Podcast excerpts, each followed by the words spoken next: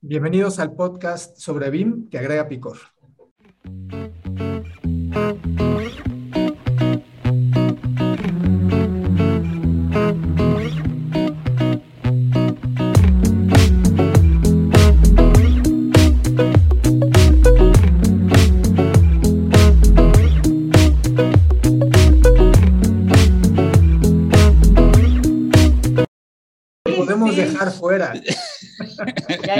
Para los bloopers, pero sí, esto, tiene que estar. Esto es lo que hace eh, de BIM con chile y limón algo divertido. O sea, entonces, hoy, hoy queremos, digo, fuera de lo que traiga María y Sebastián, porque ellos, ellos te invitaron, pero este tipo de plática, o sea, quiero que me platiques la borrachera que te pusiste con Clive.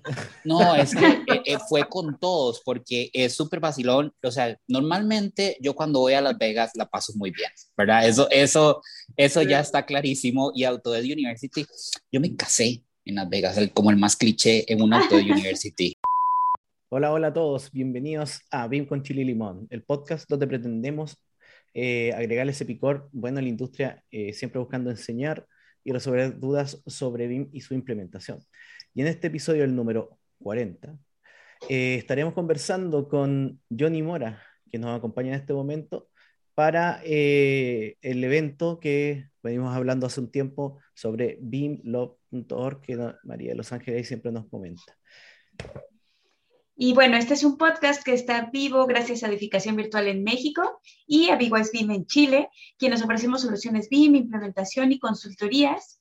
Y bueno, les recordamos que por esta ocasión especial, este podcast se va a estar transmitiendo de aquí a finales de octubre, eh, todas las semanas, presentando a un invitado especial que va a participar con nosotros en bimlove.org para que conozcan un poquito más de sus propuestas, de qué es lo que hacen.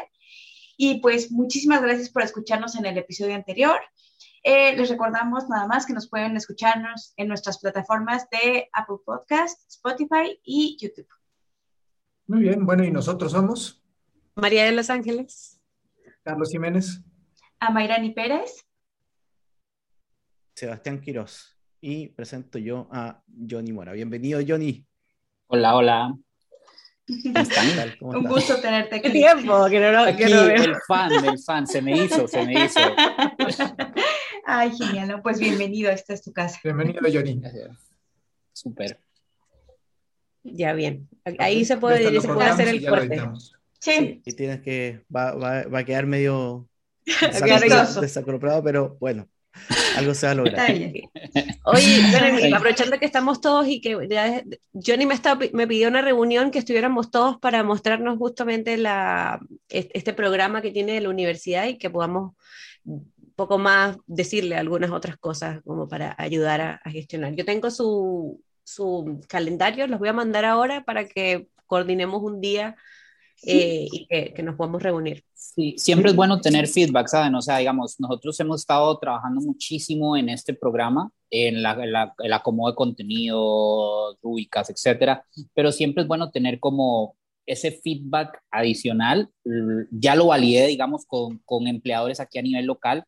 Eh, no lo dije en, en el podcast, pero eh, yo estoy trabajando en el diseño de la ley nacional BIM o sea, para el Colegio Federal de Ingenieros y Arquitectos, pero aquí nosotros tenemos un sistema de regulación un poco distinto a Latinoamérica. Nosotros, de hecho, ya tramitamos desde hace 18 años los planos en formato digital, pero con PDFs, en una plataforma eh, ventanilla única, ¿verdad? O sea, nosotros, eh, se llama el APC, que es el, el sistema centralizado de planos, y yo trabajo directamente en la nueva, o sea, escribiendo como la parte ya BIM de eso, y validando todos los procesos que se están metiendo y todo, he tenido como la oportunidad de validar mucho a nivel local, pero siempre es bueno que le eche un ojo, pues, y comentarios internacionales, eh, más que algunos de ustedes están en la academia, más que trabajan y al final, eh, de lo que estamos buscando es generar gente que pueda trabajar aquí. Yo conocí a Johnny aquí en Chile, de hecho creo que te conocí aquí, porque antes no habíamos hablado, ¿cierto? No, antes no habíamos hablado fue en un viaje de la cámara que te conocí. Sí, exacto. Yo en ese momento trabajaba en Graphisoft y nos juntamos a almorzar por, por unos amigos en común, Bénica, eh, que nos juntó de Punto Lab ahí y, y nos podemos no, nos fuimos, nos conocimos y ahí almorzamos. Yo me acuerdo que en ese momento fuimos a, a un peor lugar para ir. sí, tú, tú me dijiste, llega a tal lugar y yo, bueno, ¿cómo llego? Pero llegué. Era como una pizzería, ¿no? En era, medio como, de... no, era como un restaurante alemán donde... Ah, cierto, cierto. Donde su, su, como que su comida es como sándwich con chorizo, con... Salchicha. Salchicha alemana. Y yo en ese momento era vegetariana. no. Entonces yo, yo dije, no, si juntémonos aquí, o sea, nos juntamos aquí, yo dije, no, si obviamente tiene que haber algo. Y la única opción vegetariana que había era una ensalada de lechuga y tomate. Literal. Total. Y ahí la especialidad era como la cerveza. Y dije, bueno, ¿será que sí? Estamos en mediodía que, que él pide primero.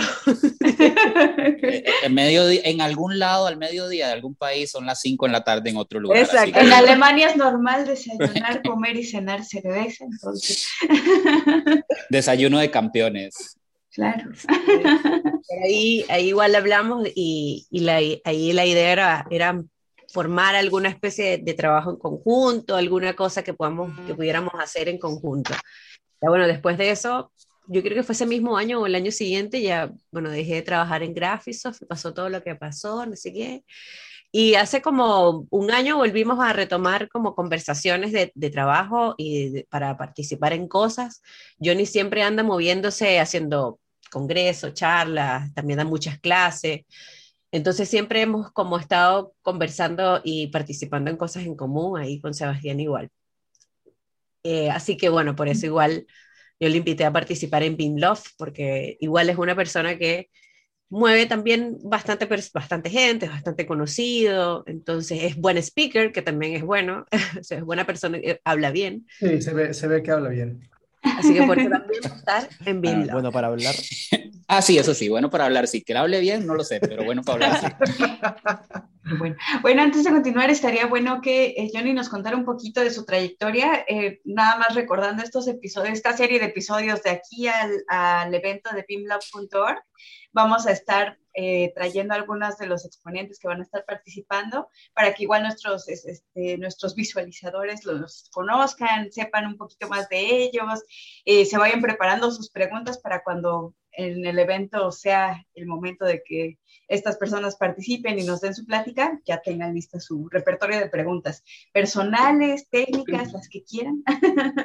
¿Cuándo vas a Las Vegas? Esperemos que pronto, la verdad. Este, este, Autodesk University ya está abierto, ¿no? Ya está, ya está abierto y va en línea. Oye, yo tengo pregunta, Johnny, es, o sea, ¿vale la pena el evento? Vamos a ver, hay demasiadas charlas. Eh, llega un punto en el que yo he ido por ocho años seguidos, bueno, hasta que cayó la pandemia realmente Las Vegas por sí solo es el Disney de los, de los adultos, ¿no? Eh, la verdad sí vale la pena todo lo que, lo que, lo que te ofrecen, especialmente en el Exhibition Hall. Aparte de eso, los gringos tienen algo y es que los eventos o sea, los eventos son otro nivel. O sea, los tipos tienen un nivel de organización. De pronto te arman una fiesta, terminó la fiesta y cinco minutos después está el salón listo para un keynote. O sea, es una locura. Y, y sí vale la pena, o sea, el networking que haces, la gente que conoces, o sea, he tenido la oportunidad de conocer gente de todo tipo y que al final, sabes, este mundo pues ya cada vez más globalizado, más pequeño, eh, el networking que genera Autodesk University es muy grande. Si vas con, el, con las ganas de, de irte a abrir un poquito más allá de Revit, ¿verdad? O ir a, solo a oír de BIM, que digamos que hay como un sesgo ahí de ese grupito de gente que va solo a BIM y andan todos en filita y se uniforman y llevan una bandera y todo, o sea, es, es, un poco complejo, pero si vas como con una mente más abierta, conoces un montón de cosas increíbles. Y gente que no es ni siquiera de Autodesk, o sea, es más, lo, ahí van los empleados de Autodesk, pero Autodesk tiene un evento para empleados que se llama eh, eh, OTC, la Organization Training Center, ¿verdad? Entonces, eh, Training Commission y es, y es, es completamente otra cosa, pero para este va tanta gente, y vieras qué cantidad de latinos, es interesantísimo ver la cantidad de latinos que se organizan. Me han dicho que es un éxito, me han dicho que es un éxito, que es muy buen evento. Son 10 mil personas por evento, o sea, y y eh, claro, es donde vos decís 10 mil personas y no se ve lleno. O sea, el tamaño de los hoteles y el tamaño de los conference center, porque lo hacen en, no lo hacen en el, en el conference center de Las Vegas, lo hacen en, hoteles. Y es increíble la cantidad de gente que se mueve, va gente de todas partes del mundo, de China, de Australia. Es, es bien divertido. De hecho, que tienen una aplicación cuando vos te matriculas y entonces es como una especie de, es una mezcla entre Twitter, Facebook, Instagram, ¿verdad? Entonces, eh, la aplicación y, y, vos conoces gente por la aplicación. Hasta funciona como medio Tinder también. Es un Tinder. Nos estamos enterando, Johnny, de cosas increíbles. No estamos en vivo, ¿verdad? ya, estamos, ya estamos grabando. A la verga. no, pero es que no sucede. no, no, no me hagan caso, no me hagan caso. Dicen, dicen por ahí. No, la aplicación está bastante divertida, pero, pero sí, es, es, es un buen evento, la verdad.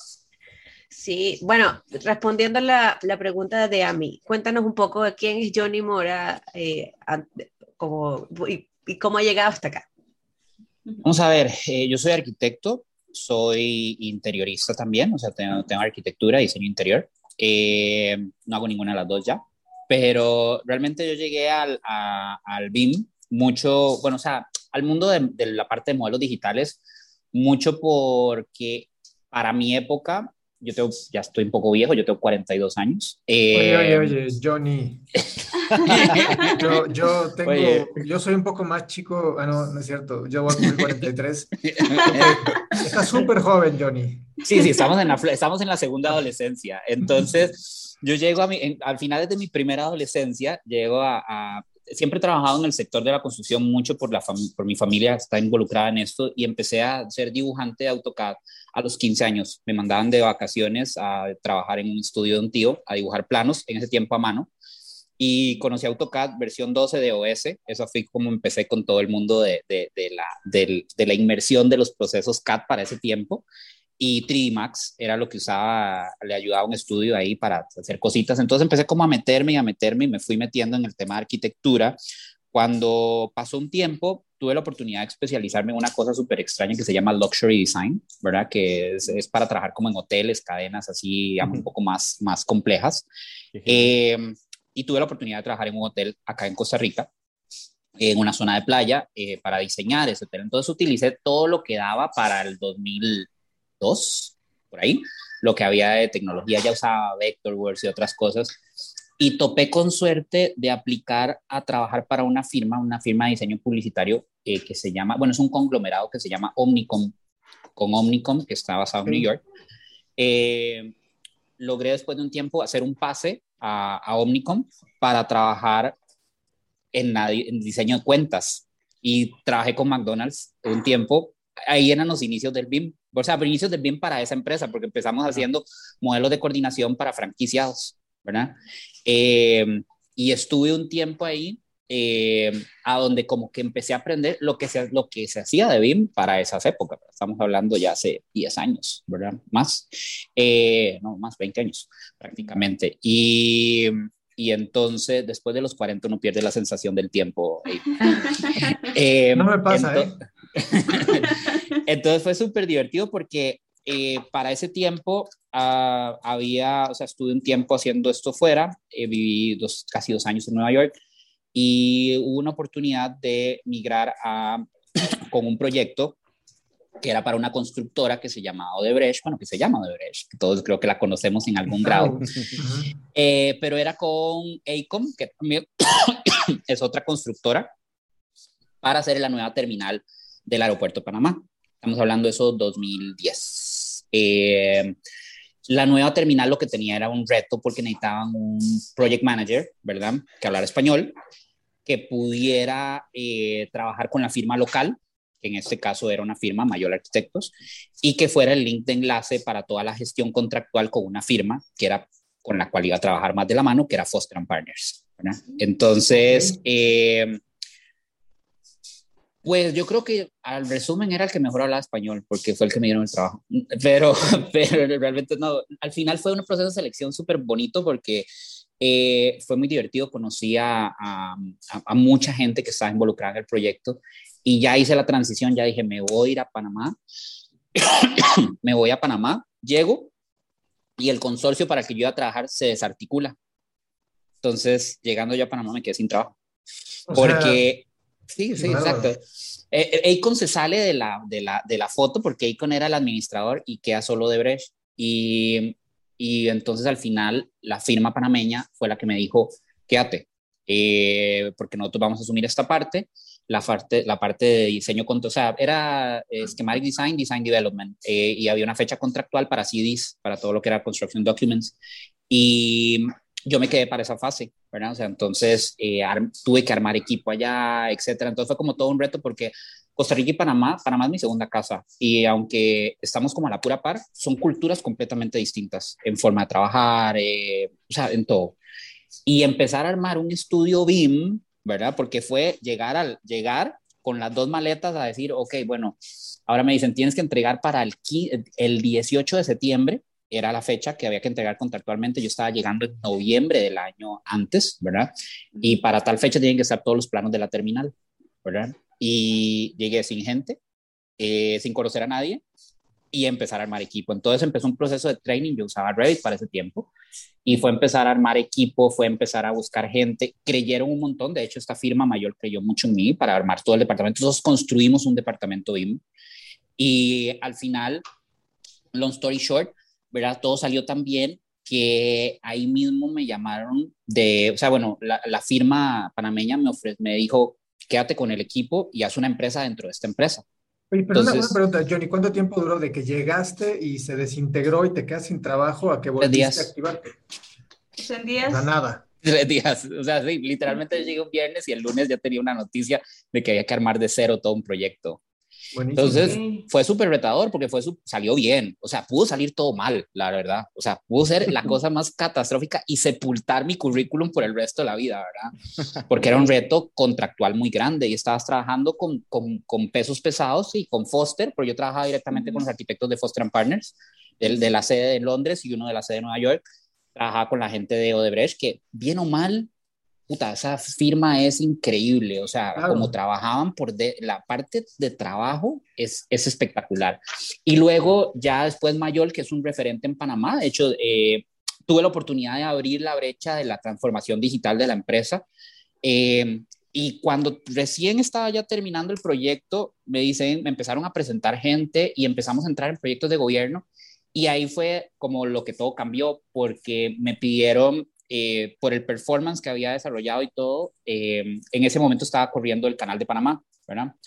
Y hubo una desarticulación con la firma que hacía el gerenciamiento BIM para el canal y me pidieron asumir el gerenciamiento BIM para la ampliación del canal. Entonces, asumí la gerencia BIM eh, de todo lo que era, vamos a ver, la parte de lo que se llama site buildings, porque ahí hubo varias gente que todo el mundo se sube a la carroza del canal, ¿verdad? A tirar besitos y decir que lo hicieron, pero realmente ahí solo había un contratista que era Grupo Unidos por el Canal, que era SACIR, una empresa española, más tres empresas, eh, una panameña, CUSA, Yandenur y eh, Impreglio. Impregilio es Impregilio. Entonces eran las cuatro empresas y SACIR, que era el contratista principal, eh, abrió esa, esa, esa oportunidad y entonces pasé de tener una oficina que éramos 10 personas a 60 personas y, a, y, meternos dentro del canal. 60 personas para el 2012, que nadie, que vi todo el mundo era como, ¿qué putas es eso? ¿verdad? O sea, eso no sirve para nada, son maquetas, o sea, entonces empezar a contratar gente que lo que buscaba yo era que tuvieran expertise de campo y que medio supieran encender una computadora para enseñarles a hacer gestión. Usábamos Aconex, era la única herramienta y lo que fue lo que pudiéramos para modelar y empezamos a hacer Aconex es como un Procore. De hecho es más miras que simpático porque nosotros en Latinoamérica conocemos mucho Procore pero Aconex es más grande que Procore solo que es dos veces más caro ¿verdad? Pero es, es increíblemente. Mucho de minería, lo utilizan aquí mucho. Lo utilizan mucho en minería, exacto. Pero es como para macro proyectos, digamos, las petroleras, esos los usan, y se usó para el canal por el que el, el, el, el Big Data que tenían, el, los compresores de datos eran muy, muy robustos para esa época. Entonces empezamos. Es de Oracle. Pues, eh, antes no era de Oracle, Oracle lo compró hace como cinco años, tal vez. Okay. Entonces empezamos con todo el tema de la ampliación y fue súper divertido porque era ver los dos sites, era un trabajo, es una locura, realmente ese trabajo fue una locura eh, y nos hizo aprender muchísimo y equivocarnos todavía más, ¿verdad? Entonces, el proceso fue divertido y en un EU salieron unos modelos de nosotros y yo gritaba cuando fui con una gente de mi equipo y nosotros, ¡ay, Dios mío! proyecto, Dios mío! Y así como, ¿qué le pasa a este loco, verdad? Pero ha sido divertido porque ese fue como, digamos, el highlight y a partir de ahí empezamos a trabajar en espectros de proyectos de todo tipo. Blue, ya como Blue, como mi empresa, cumple 10 años ahora, eh, perdón, 11 años ahorita en, septiembre.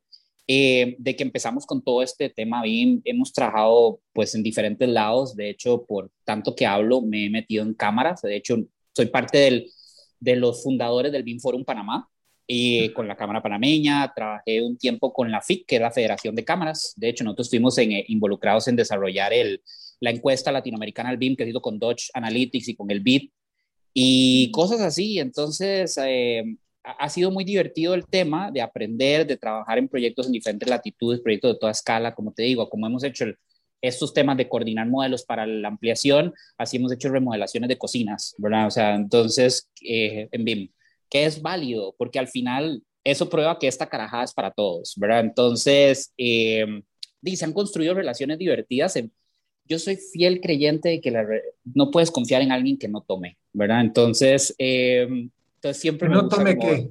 Que no tome, eh, ¿cómo le dicen ustedes en México? Chelas, pues, o que no tome trago. O sea, alguien ah, que no toma trago, algo raro tiene. Entonces, entonces, siempre me gusta como, he, conocido, he tenido la oportunidad de conocer mucha gente a través de la parte social, pero en la profesional he conocido gente increíble. La verdad ha sido muy, muy bonito y he trabajado es muy bonito ver muchos chicos que han pasado por la oficina que hoy son referentes en sus empresas o en sus lugares con temas de gestión BIM. Y eso porque ha sido como un sacrificio hacer la parte de, de, de formación. Y ahí es donde cae la otra línea. Como les decía al principio, me invitaron a ser parte de un proyecto de una readquisición de una universidad aquí en Costa Rica. Para Costa Rica, para los ticos, que así nos dicen, para los ticos es muy importante la parte académica. Eh, aquí aquí la, la, educación ha sido un pilar. De hecho, que se celebra ahora que nosotros abolimos el ejército hace como 80 años, por ahí más o menos.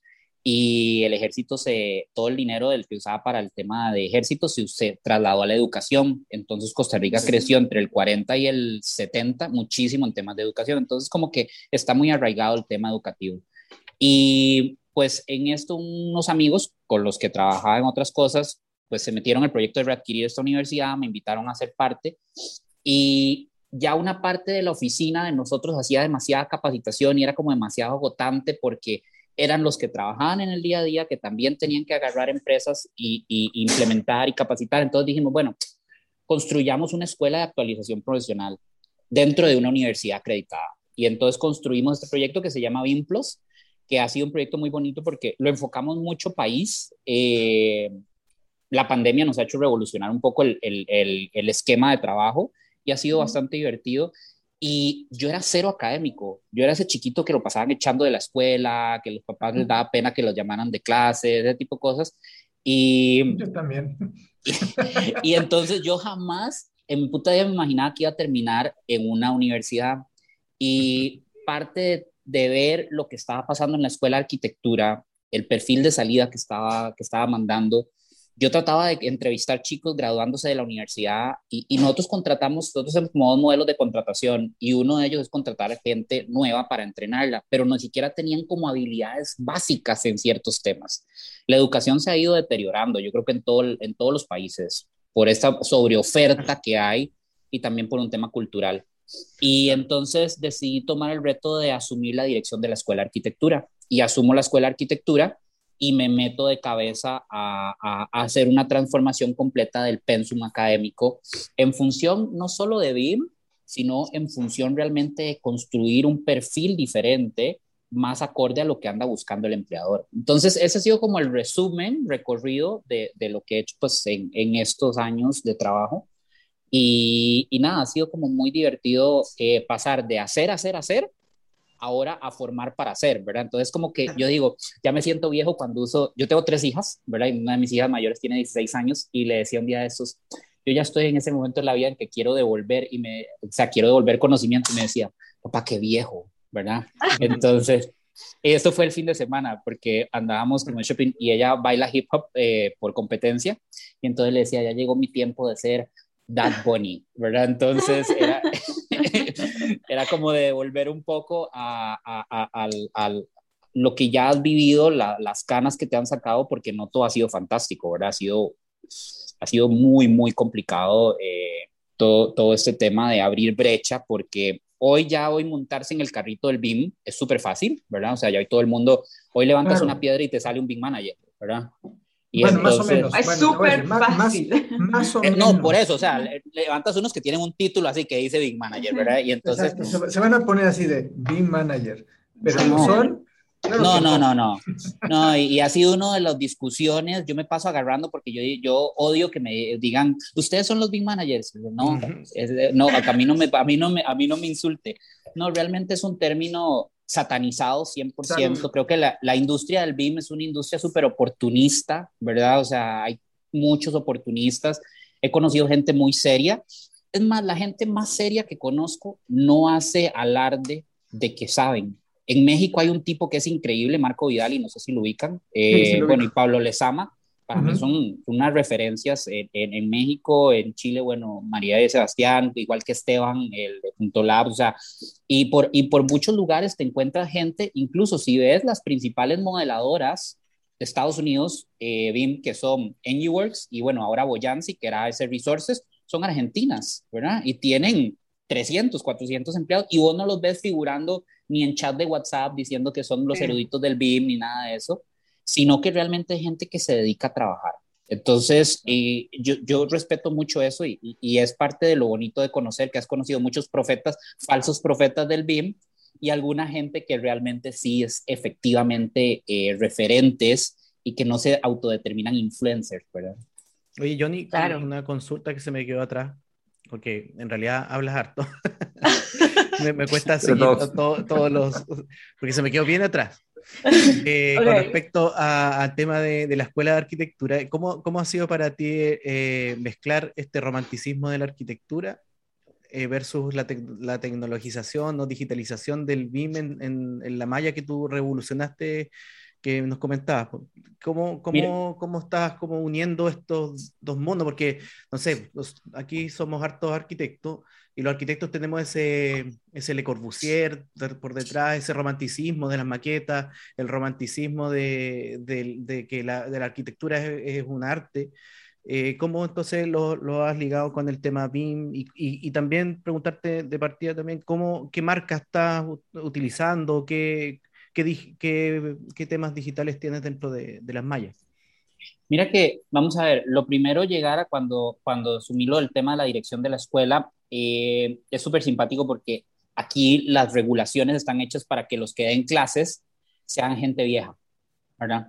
Mm. Y hay como un portillo para sacar todo eso. Y lo primero que llegué fue eché al 80% de los profesores. Eh, porque realmente tú abrías la puerta de un salón de arquitectura y olía neftalina, pero olía viejo, o sea, las escuelas de arquitectura huelen a viejo. ¿Verdad, verdad que sí? Yo tenía un maestro que olía, o sea, la verdad, muy bueno, pero olía a naftalina. Realmente. O sea, pasaba y decías, bueno, aquí pasó...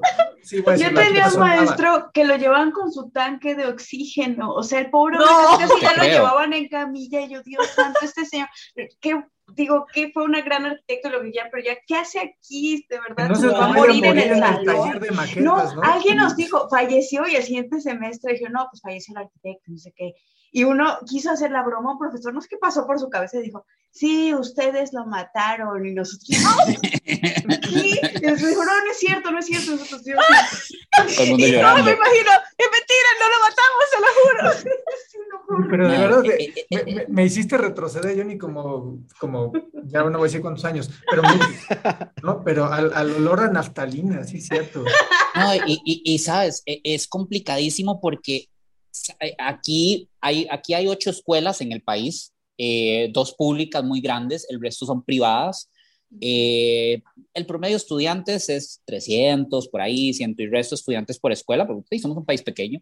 Pero vos ves que, digamos, hay escuelas de arquitectura, incluso la escuela donde yo me gradué, todavía hoy siguen dando los mismos profesores y ya cuando me daban clases a mí eran viejos, ¿verdad? Y desactualizados. Y hay gente que en su vida ha, ha puesto un pie en una obra.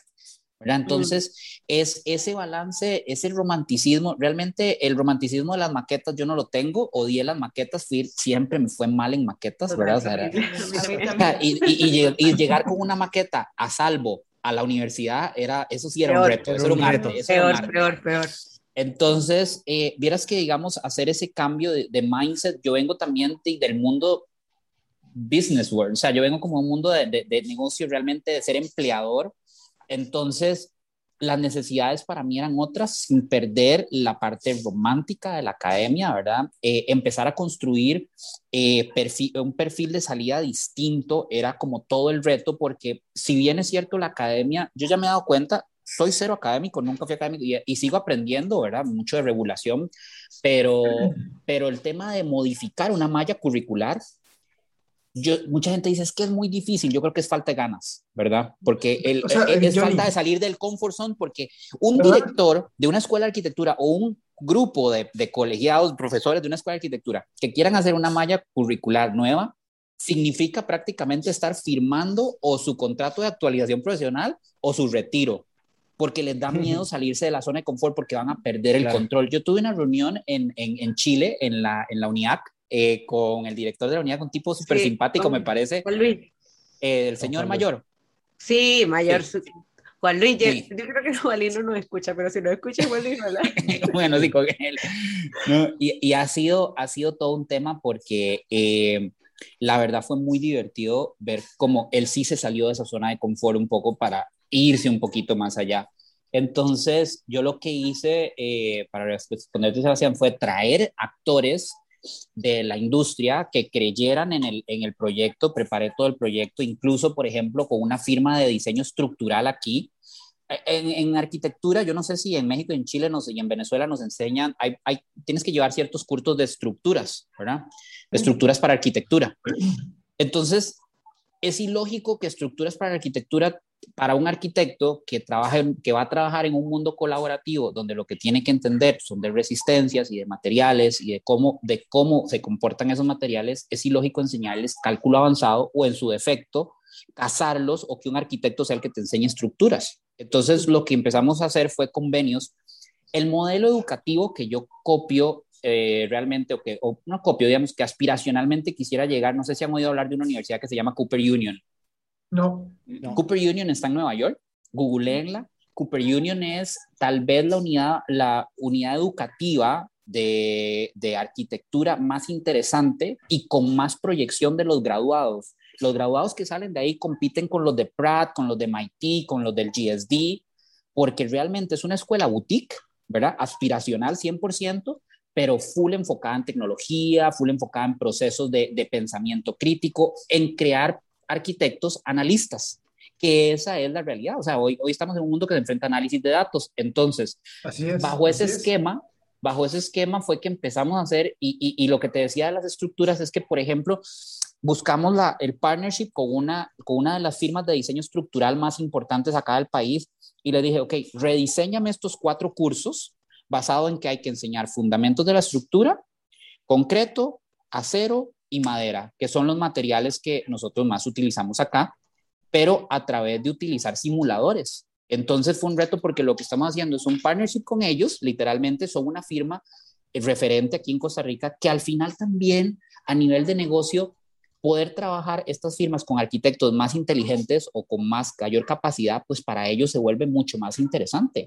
Entonces, eh, fue, es parte de los retos que hemos hecho de ir haciendo networking y partnerships para que la escuela al final tenga los profesores que se necesitan para formar y, y sobre todo, vamos a ver, yo odio leer eh, que el curso BIM dentro de la malla, no, no, BIM es, o sea, eh, eh, o sea BIM es, una estructura Es, es, realmente está, pere, está permea entre todas las diferentes materias. Lo que tienes que es que sesgar lo que quiere es enseñar de la gestión, de, la gestión BIM.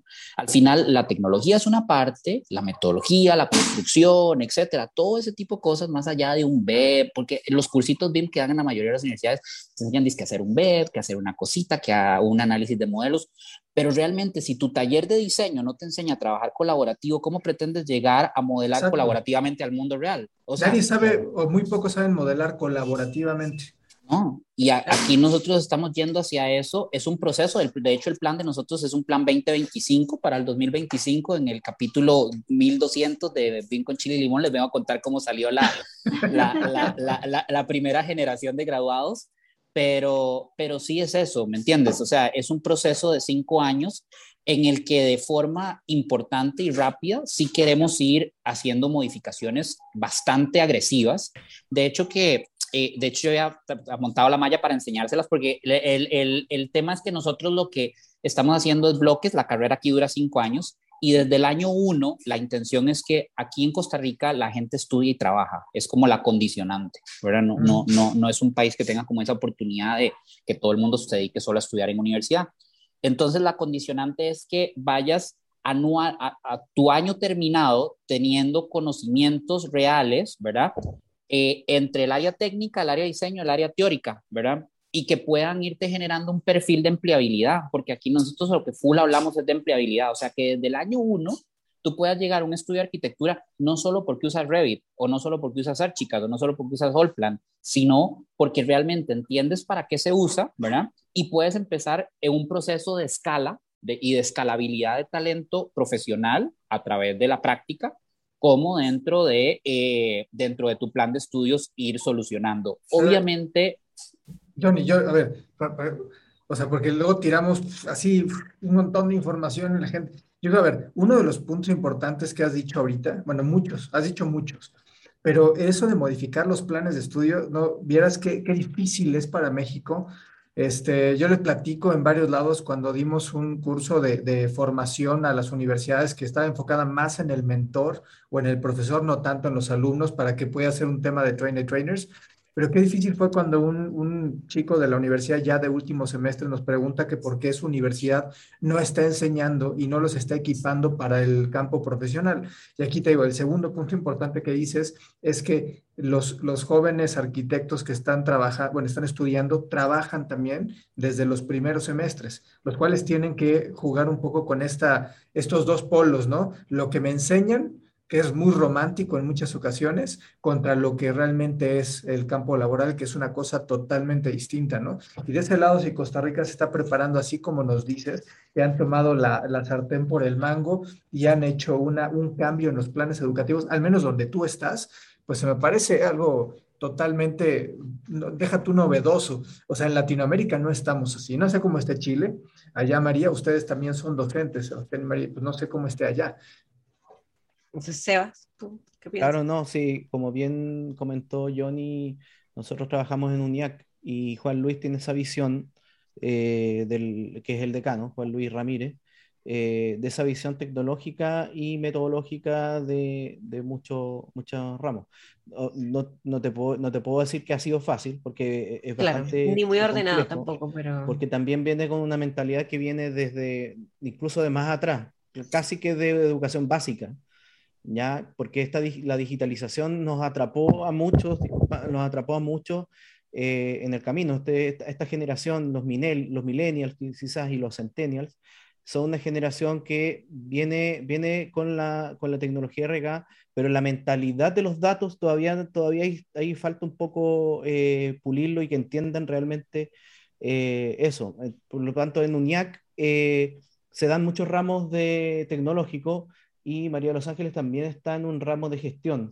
Y ahí no sé si nos puedes comentar algo con respecto a ese ramo, María. O sea, igual yo, como no tan solo doy clases tecnológicas, sino como decía Sebastián, de, de, teoría, ahí uno ve como los dos mundos de los dos, los dos tipos de profesores, porque los profesores teóricos son como igual, decía Johnny, son gente que tiene muchos años dando clase, eh, y por otro lado, bueno, yo entro acá igual yo quise involucrar eh, eh, en la gestión de proyectos y emprendimientos, que es la materia, un poco de eh, metodologías. Yo hablé obviamente de todas las metodologías de gestión, pero me, me basé mucho más en la agilidad, como para que después puedan tener tecnologías y puedan entender el BIM desde esa vista. Eso fue antes de que ellos vienen eh, un poco el BIM, pero igual se tiende como a, a rechazarle estos profesores, o cuando yo construí esta materia, porque ahora actualmente se va online, como que me, me prohibían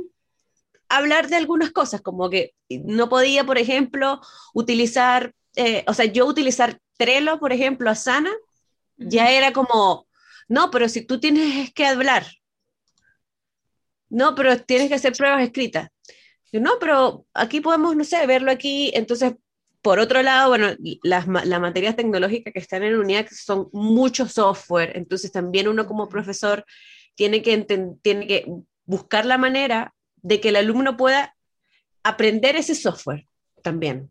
Porque, por ejemplo, yo tengo alumnos de ya BIM 4, que es, eh, bueno, yo no doy BIM 4, pero que es como el BIM más alto, que pasaron, no sé, Solibri, Vincolab, Tecla, ArchiCAD, Revit y se quedaron con ninguno. O sea, como que no terminaron de aprender el software porque vieron otro. Entonces, por eso hay que estructurar muy, muy bien esto. Yo igual trataba de, de, poder, no sé, decirles algunas cosas de algunos, como para que se tomaran, se eligieran algunos, pues. Porque hay unos, Sebastián ahora también está dando, por ejemplo, edificios, entonces es como un nuevo software que tienen que aprender. Yo creo que aquí hace falta una base. Y eso es lo que sucede mucho dentro de las universidades que yo, de las que yo puedo hablar, que es Chile. Que cuando se involucró el BIM, lo que hicieron fue metamos todos los software. Ya, demos modelado en todas las materias. Pero nunca se mostró por qué se está dando la tecnología, por qué se está dando Revit ArchiCAD. ¿Por qué?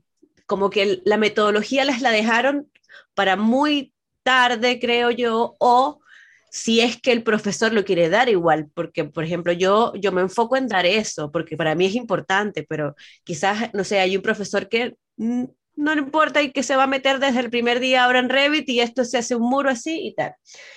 Pero hace falta como reestructurar eso, que se, se fundamente la metodología y que se den las, las, la, eh, el BIM, digamos. De hecho, de hecho que ahí eh, uno de los, o sea, no sé si se podía proyectar, pero les proyecté una, la, la, la, la, malla eh, que nosotros hemos construido respondiendo un poco a las preguntas que me hacía Sebastián. Eh, ¿Qué softwares? Desgraciadamente tenés que trabajar con las herramientas que el, que, el, mercado está generando un grado de empleabilidad también, ¿verdad? O sea, Obviamente hay que ir haciendo brecha, ¿verdad? En herramientas nuevas, mucho más eh, innovadoras o con mucho más posibilidades de trabajo, pero por decirte algo, nosotros en, lo que es la licenciatura, de que, es como salimos de arquitectura, eh, tenemos como estas cuatro áreas, ¿verdad? En las, que, en las que trabajamos, que son como la técnica, la del diseño y la teórica. Y dentro de la, dentro de la técnica hay herramientas de representación, hay todo un área de construcción, está todo el tema de estructuras y electromecánica y todo el tema de gestión ambiental. Entonces, lo que estamos haciendo es que vamos construyendo en bloques, ¿verdad? Habilidades. Obviamente SketchUp es una herramienta que a mí en lo personal no me encanta, ¿verdad? Creo que hay otras herramientas mucho más rápidas, analíticas, pero no permitimos hacer renders con eso. O sea, nosotros estamos enfocando el, el modelado digital en SketchUp y de hecho le llamamos, ni siquiera le llamamos cursos BIM, digamos, le llamamos modelado digital porque nos parece más apropiado relacionarlo con lo que era esa forma de maquetear, ¿verdad? De construir diseños, entendiendo que acá nosotros sí tenemos un proceso de eh, diseño conceptual, desarrollo del diseño, eh, desarrollo de documentación constructiva para llegar a una permisología. Entonces, entendiendo desde ahí es que la gente empieza a entender sobre flujos de trabajo, ¿verdad? Que los chiquillos empiecen a entender que la representación gráfica en su momento con herramientas más intuitivas, más analíticas, es para poder gestionar representaciones esquemáticas, ¿verdad? Que ya si quieres ir más profundo, empezamos a dar también diferentes alternativas. De hecho, aquí en Costa Rica es una lástima que, digamos, Archicad no tenga convenio académico. Aquí sale súper... Deja, deja, voy a echar sal y limón. O sea, eso es uno de los puntos más negativos de, de, de esto. O sea, lo que estamos buscando es que al menos hubiera convenios educativos para que entonces, así, spread the word. No, no importa qué quieras usar, pero no, no entiendo esa filosofía de cerrar llegó a ser lo que es por gracias a eso. Exactamente. O sea, los usuarios se crean desde la academia. O sea, si vos no creas ah, usuarios en la academia, porque al final los empleadores también ven que está haciendo la academia y dicen, o sea, cuando se adoptó AutoCAD es porque sabían que había una gente saliendo ya que traía formación en AutoCAD. Aquí hubo un momento, eh, no sé si, si se han escuchado hablar de Vectorworks, que también es de Neurotech. Vectorworks aquí le metió, así se le metió al tren de Autodesk y hubo una generación de graduados eh, a principios de los 2000 que aquí la mayoría de los estudios de arquitectura usaban Vectorworks. ¿Por qué se cayó? Porque el reseller eh, perdió control de su capacidad de ventas, entonces y, eh, mató, mató el mercado, pero si no, Costa Rica tendría, sería un, usuario por... Imagínate, Johnny, lo, que dices es súper importante, porque no es, les juro, no es una lucha de las, del qué, qué solución te gusta más. El punto es, ¿por qué negarle al mercado? Porque tú, tú, dijiste algo muy importante, se empieza por la parte educativa para que la gente lo utilice y lo utilicen masivamente. Por eso Autodesk está en todos lados porque cambiaron ese esquema este, de, hacer una alianza, o sea, de cobrar por las licencias educativas, lo volvieron gratuito, hicieron un mercado enorme y en, y en 3, 4, 5 años, pues la gente lo que hoy usa es Revit. ¿no? Y utiliza AutoCAD y otras de las herramientas. Eso, Por eso son empresas en bolsa. O sea, hay, hay, no hay ingeniero, o sea, hay, hay businessman detrás de esas empresas tomando decisiones que algunas empresas de software todavía son gerenciadas por sus fundadores, que son ingenieros románticos, arquitectos románticos. Aquí Autodesk no, Autodesk tiene un board gigante que toma decisiones en función de que tu acción cueste cada vez más. Y una decisión muy asertiva es esa. Y vuelves a la gente peleándose en un chat por Autodesk, mientras que los accionistas ni siquiera nada más están pendientes de que siga creciendo. Pero mira que digamos... Sí, adelante, adelante. Mira que digamos una de las cosas más importantes para nosotros es empezar a generar el pensamiento en datos. Yo soy amante del análisis de datos y empezar a meter unidades de educación donde hablemos de Power BI, donde hablemos de programación visual, como, o sea, Grasshopper. A mí, a mí luego, los ojos. O sea, eh, ya, ya, incluso, de hecho, hicimos un convenio con el PMI que uno de nuestros cursos de gestión de proyectos son las primeras 36 horas de la certificación de PMI, ¿verdad? Es el, el curso inicial. Entonces empezamos como a gestionar todo acompañado, todo curso o un porcentaje importante de los cursos técnicos están acompañados de herramientas. O sea, el, el tema de Revit como herramienta de insignia, que aquí en Costa Rica obviamente nosotros queremos encontrar un, un desplazamiento o una oportunidad para generar otras opciones. Metimos en el plan de estudio, está Vectorworks, está SketchUp, está, está Revit, como herramientas de modelado arquitectónico pero en el lado de estructura, las estructuras las estamos acompañando con tecla, ¿verdad? Para, y, con SAP. O sea, queremos enseñar bases de SAP para que el arquitecto, vamos a ver, yo, no es que odiaba la mate en el cole, pero sí creo que, eh, en la U, perdón, pero sí creo que a veces ese, eh, esa, esa empapelar el estudio del análisis de las estructuras es más, es más interactivo. De hecho, uno de, las, de, las, de los grandes retos es que todos los talleres están conectados con las con los diferentes cursos. Entonces, taller de diseño como tal está conectado con, ciertas, con ciertos cursos que vos usas tu modelo que estás desarrollando en diseño, en taller, a partir de ciertos talleres para interactuar con estructuras, para que tu análisis eh, electromecánico o tu aprendizaje electromecánico sea con el modelo del plan de estudio de ese taller específico. Entonces se va entramando todo un network de conocimiento propio y de conocimiento colaborativo. Entonces, la única forma de que esto haga sentido es trayendo temas de dejar la visualización renderista como el último de los recursos y enfocarnos en, por lo menos en los primeros dos años y medio de la carrera, a desarrollar pensamiento analítico a través de modelos que sean construibles, ¿verdad? Entender sobre construcción, porque vos no puedes, vos, no puedes hablar de una familia, ¿verdad? Eh, hablando, digamos, de no puedes hablar de una familia si no estás hablando de los datos que tiene esa familia y para entender los datos que tiene esa familia lo tenés que conectar con el curso de construcción donde te van a enseñar sobre construcción, sobre cómo es que se construye, sobre cómo es que se clasifica, si vamos a utilizar, nosotros somos muy gringos, utilizamos mucho el, el Master Format, Uniformat, Omniclass desde hace muchos años, entonces sí se enseña en la gestión, la organización de datos y cómo eso se refleja después decanta con el tema, por ejemplo, tenemos un curso de presupuestos, que eso decanta, al final tenés que agarrar tu modelo de taller y trabajarlo para poder conectarlo con sacar datos, pero para sacar datos para presupuesto ya tuviste que haber pasado por depuración. Entonces,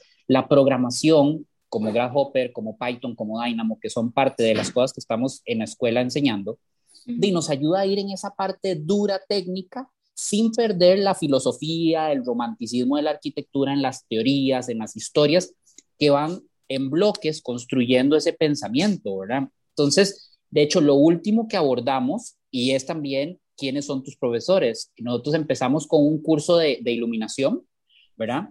Eh, todo lo que es iluminación para la arquitectura antes de enseñar visualización y renderizado, porque ahora los chiquillos nada más le meten un poco de cámaras, queman un render y ya, ahí fue, ¿verdad? Entonces es lo último, las herramientas de representación, donde ya mezclas que Adobe, que, que otras, otras herramientas eh, para, para hacer ilustrador, InDesign, etcétera, cuando ya los mezclas con, con modelos para renderizar, donde sí tenemos un convenio, de hecho, tenemos una escuela de animación y videojuegos dentro de la universidad, lo cual nos ha ayudado a tomar profesores especialistas en Unity, en V-Ray, en otros motores de rendering, para enseñarles desde un externo, ¿verdad? Desde un animador, cómo es que realmente se genera una visualización, pero eso ya está como más adelante, porque no sé si ustedes se acuerdan, pero yo estudié y a mí me tocó hacer una parte de la carrera a mano lo último que querías hacer era una perspectiva, porque te la iban a botar, ¿verdad? Entonces trabajabas mucha planta, mucho corte, mucha fachada, y lo último era la perspectiva. Y el resultado de tu perspectiva era una perspectiva bien trabajada, bien pensada, porque ya tenías tu diseño resuelto. Entonces, reinterpretando eso y trayéndolo a la tecnología, es lo mismo. Resolver tu diseño yo creo que en los 90 y los 2000 tuvieron un problema con los arquitectos y los ingenieros que los convirtieron en, dibujantes, ¿verdad? Los convirtieron en tiraplanos. O sea, lo que, tenías que hacer era tiraplar, tirar y tirar planos. Entonces hay como que, volver. Estamos en, en con chile y limón, los planos. No, back to basics. O sea, antes, yo, yo hace poco, bueno, hace un tiempo compré un libro eh, de los mejores proyectos de la historia de arquitectura latinoamericana entre los 30 y los 60 y vienen juegos de planos completos de proyectos icónicos, de Niemeyer, de, o sea, proyectos a, lo largo de Latinoamérica, que vos ves los planos y eran tres o cuatro hojas, pero con un nivel de detalle, ¿verdad? un nivel de comprensión de lo que se iba a construir, que es lo que hay que volver. La tecnología es una herramienta, la queremos enseñar como eso, no es la base, la base es el pensamiento y hoy, como te decís, el análisis de datos es clave. Hoy diseñamos, de hecho, toda esta carrera está concebida a través de la gestión UX, o User Experience. Yo estoy, yo estoy, o sea, estoy certificándome como UX Architect, ¿verdad? Entonces, eh, eso tiene un perfil que para nosotros es importantísimo, el UX UI, ¿verdad? El User Experience, User Interface, que es vital para preparar los profesionales que necesita el mercado hoy. Entonces, por eso construimos todo esto y en un plan medido a cinco años, porque hay que ir transicionando la gente que ya va ahí caminando, ¿verdad? y, y generando una relación simbiótica entre, el, entre el, sector profesional, o sea, los empleadores, y la universidad. Por ejemplo, todo lo que es climatología. Hoy lo puedes enseñar utilizando las bases teóricas, pero gestionándolo con modelos, enseñando pequeños, pequeños principios de análisis con pequeñas herramientas que te permitan entender el clima, entender otras cosas con apoyo digital, ¿verdad? Oye, yo una, una pregunta. Eh, entonces, a ver, si, si Costa Rica, porque lo que estás diciendo puede sonar, ay, qué bonito lo que están haciendo, que no sé ver, pero lo que están preparando ustedes son arquitectos sumamente capacitados para afrontar el reto profesional que se viene en tema de datos, de uso de información, regresar al arquitecto a la valía del diseño y un diseño no nada más arquitectónico, sino un diseño realmente integral donde puedas este, meter soluciones energéticas, este, ya tengas un, un sinnúmero, un estuche, digamos, de un tool chest, le llaman en Bluebeam, donde seas capaz de, de, de solucionar mucha problemática que antes estaba un poco más acotada hacia el ambiente arquitectónico, hoy se va a ir un poco más o se extiende más. Entonces, ¿qué se espera? Que Costa Rica sea punta de lanza para el, el eh, para buscar profesionales calificados en Latinoamérica? Vamos a ver, eh, un, nosotros, eh, por, ya saben, por todo lo que hablo, ¿verdad? Entonces, he hablado con mucha gente del sector gobierno en el cual Costa Rica siempre estamos como en una posición estratégica, ¿verdad? Estamos como en el centro de todo, ¿verdad? Eh, eh, entre, entre Nueva York y Costa Rica, la misma distancia que entre, entre Costa Rica y, y Santiago y eso nos hace operativamente muy atractivos. De hecho, Costa Rica ha crecido mucho en zona franca, ¿verdad? Mucho en exportación de servicios. Hoy somos uno de los principales exportadores de servicios de infraestructura digital, o sea, las principales firmas de desarrollo digital están en Costa Rica. De hecho, aquí hay, como les comentaba, Autodesk acaba de abrir su primer hub eh, operativo con, desde la casa matriz en Costa Rica a través de CINDE y de Propomer. Entonces, hay mucho, mucho interés en la exportación de servicios. Entonces, sí creemos, o sea, por lo menos yo sí creo con mi equipo de trabajo que efectivamente tenemos potencial. Uno, el, vos sabes que hoy se forman en tres áreas, ¿verdad? Las lingüísticas, las técnicas y las blandas. Hoy el, con los millennials, ¿verdad? No vamos a hablar de los millennials, pero con los mi asistente me ve con cara de no critique, no critique. Eh, entonces, eh, el, el, el, tema es que hay que trabajar mucho la parte de habilidades blandas dentro de la formación académica y la tenemos implícita, pero la, uno de los potenciales que, que, a lo que vemos como oportunidad y por los indicadores de exportación de servicios y más hoy que Costa Rica acaba de aprobar una ley de nómadas digitales, eh, un poco visualizando esa posibilidad de de in and out, de trabajar fuera y dentro del país, es que la parte lingüística en Costa Rica es fuerte. Eh, nosotros, de hecho, dentro del pensum de la escuela damos inglés para reforzar, para tener un C1, ¿verdad? que es un grado, digamos, bastante fluido desde el inicio, eh, y poder generar ese perfil profesional que logre ser contratado como un nómada digital o empresas aquí, no sé si, si referencian una firma que se llama Gensler. Ahorita, digamos, en el Forfeit 500 es la número uno de arquitectura. Tiene una maquila, porque realmente eso es lo que es. Eh, tiene un estudio en Costa Rica con 130 personas, bajo régimen de zona franca. Entonces, no pagan impuestos, o sea, tienen una serie de beneficios fiscales y acaban de establecer, o sea, no acaban, establecieron hace 15 años tal vez el hub de operación en Costa Rica. Y así otras firmas que han venido a, Costa Rica establecerse de ingeniería. Eh, Thornton Thorntonetti, eh, Arup creo que también está abriendo un hub de operación. Oye, cuando eh, hablas, JCI, perdón, Johnny, cuando hablas de un hub de operación, ¿qué estás, específicamente qué estás diciendo? Eh, vamos a ver, digamos, JCI, Johnson Control, ¿verdad? Que es, Johnson Control es la, la, la, firma de electromecánica más grande del mundo ahorita. Ellos lo, que, lo que hicieron fue que adquirieron una firma local con su portafolio de clientes, era una firma como de 120 ingenieros electromecánicos, hoy son 500, porque lo que se ponen es a dar servicios, un poco de call center de ingeniería, no sé cómo funciona bien, te, te mentiría si conozco el detalle, pero lo que están es que meten sus empresas en, en, en zonas francas para poder dar servicios a Estados Unidos. Entonces, contratan a un precio que para nosotros es bien, para ellos es muy barato, ¿verdad? Pagar una hora de ingeniero en Costa Rica es mucho más barato que pagar y pagarla bien que en Estados Unidos. Entonces, empiezan a construir empresas desde ahí. Entonces, ya se está dando que en el tema de servicios BIM, de hecho, nosotros lo hacemos desde Blue, le brindamos servicios de staffing a empresas en Estados Unidos y empresas en otras latitudes que les es más barato contratar profesionales capacitados en Costa Rica para operar eh, hacia, hacia diferentes latitudes por tema de uso horario. Aquí hemos ganado, digamos, Amazon eh, tiene uno de sus hubs de operaciones más grandes de Latinoamérica en Costa Rica por el uso horario, ¿verdad? Y por otro lado, por eh, el tema del idioma, porque aunque mucha gente dice que los ticos hablamos raro, el inglés de nosotros es fonéticamente es bastante cercano a lo que busca las, las empresas, digamos, gringas en este caso. Ok, ok. No, Johnny, o sea, todo, todo lo que podríamos hablar con Johnny, ¿cuántos capítulos nos echaríamos con Johnny? Uy, perdón. No, pero está genial porque ya dejamos a la gente con el gusanito de sí asistir al evento, de sí asistir a la conferencia de Johnny Moore para seguir aprendiendo más. Pero, pero, o sea, espero que nos escuchen universidades que dicen, bueno, voy a pensar si cambio la malla curricular. O sea, de verdad, en México necesitamos y más por el volumen de, de personas que salen de, de, como arquitectos o ingenieros, necesitan un cambio, pero rápido, o sea, fundamental. hay demasiado desempleado.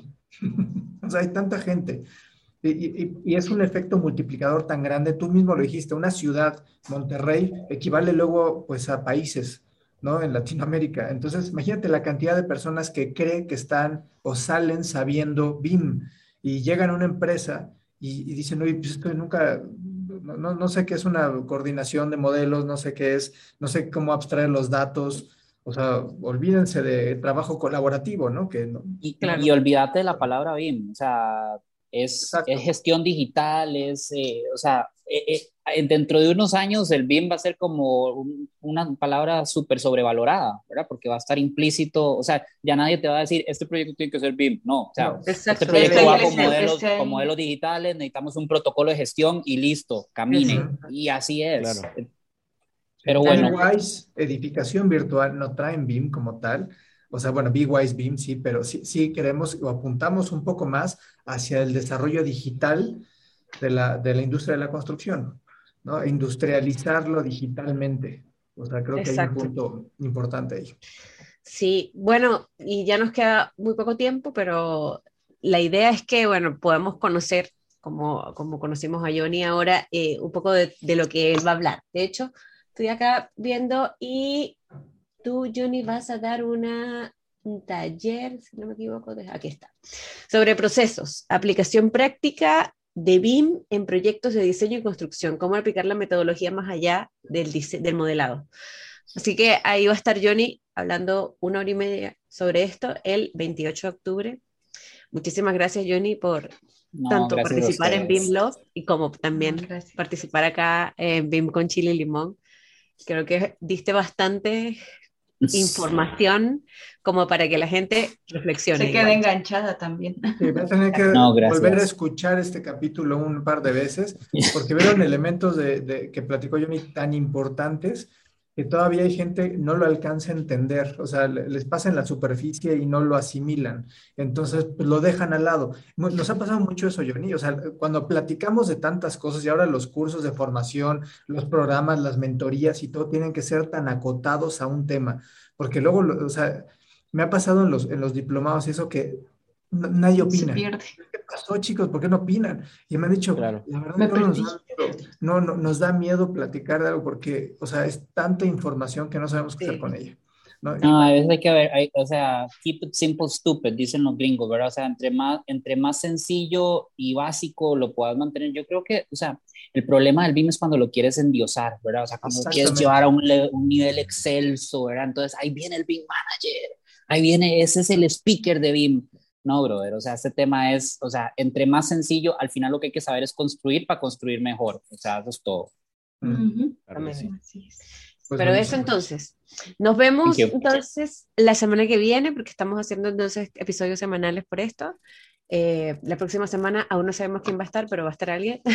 Pero igual, 26, 27, 28 y 29 de octubre. 26, 27, 28 y 29 de octubre, desde las 9 de la mañana hasta las 6 de la tarde, hora Chile.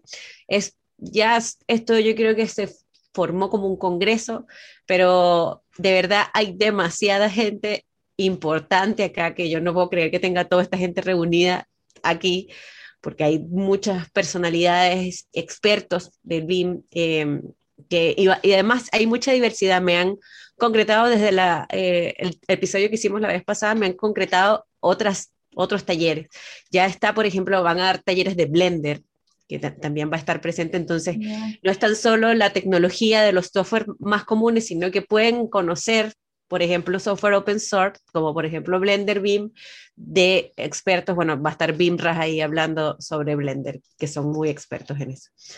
Entonces, eh, bueno, yo creo que ya puedo anunciarlo. Yo, yo creo que cuando este episodio salga, ya yo lo debería haber publicado, pero Plan BIM también va a estar dando una charla que yo creo que eso también es muy importante porque lo hace ser un evento bastante serio, eh, bastante comprometido igual y con bastante contenido. Así que, bueno, ahí va a estar todo esto. Eh, ustedes pueden ir viendo la información en www.bimlove.org, me pueden escribir a contacto arroba bimlove.org en Instagram igual estoy publicando todo. La página web ya está casi lista para empezar a la inscripción. La, inscripción tenemos tope de hacerla antes del 20, entonces tenemos esta semana para dar las inscripciones. Yo espero que cuando este episodio salga, que es el sábado, ya tener el link de inscripción. Pero bueno, eso, nos vemos entonces 26, 27, 28 y 29. Ya hay 30 empresas, vamos a tratar de traer a la mayoría que podamos, pero para, para precisamente esto. Buenísimo. Pues ya está. Bien, entonces, listo entonces, nos pueden escribir a www.bywisbean.com slash limón. Ahí pueden ver la página web, ver los episodios, comentar, hacerse fan de este episodio, de este, no sé, podcast. Una, ¿dónde, ¿Dónde pueden encontrar cosas tuyas? ¿Dónde pueden escribir? ¿Dónde pueden conocer de tu empresa? Ah, ok. Eh, en Instagram, en Facebook, en Instagram y en Facebook y en LinkedIn como blueasstudio.com, eh, que esa es la página web o como BIM Plus, BIM Más, Academia Creativa, que son las dos, las dos eh, áreas donde estamos trabajando. Y si quieren conocer un poco la U, la U se llama Universidad Creativa de Costa Rica y pues ahí es donde estamos más que todo. Pero sí, Instagram sobre todo, especialmente Instagram. Igual lo vamos a poner aquí en la descripción de este, de este video, si nos están escuchando o viendo en YouTube. van a aparecer ahí las ligas ah, para que apoyen el, el evento de Blue.org y para que conozcan también eh, un poco más del trabajo de Johnny Moore. Muy bien, gracias. Muchas gracias. Muchísimas gracias. Gracias. Gracias a chicos.